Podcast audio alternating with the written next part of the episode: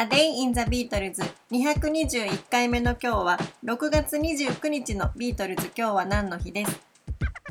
？1966年の6月29日。ビートルズが日本へやってきました。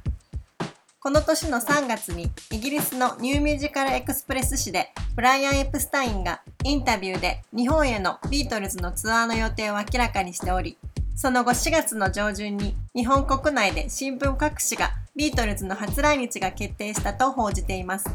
そして5月3日についに主催の読売新聞社がビートルズの公演日程やチケットなどについて詳細を発表し、ビートルズファンや一方で彼らの来日を良しとしない人たちなど多くの人々がビートルズの話題で騒然となりました。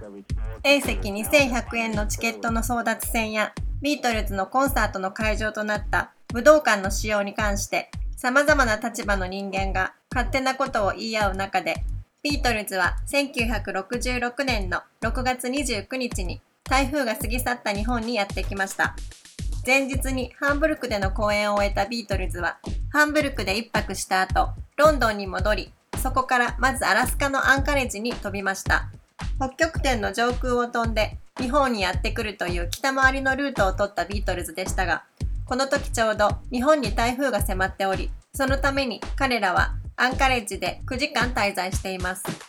リンゴはアンカレッジにおける最大の記憶は空港のガラスケースの中の巨大な北極熊だと語っています。そしてビートルズはアンカレッジ空港から日本に向かってやってきてついに1966年の6月29日の午前3時40分に東京の羽田空港に到着しました。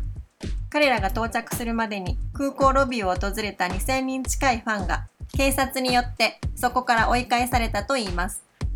ビートルズは日本に到着してからおよそ半日後の29日の午後3時15分からヒルトンホテルの真珠の間で記者会見を行っています。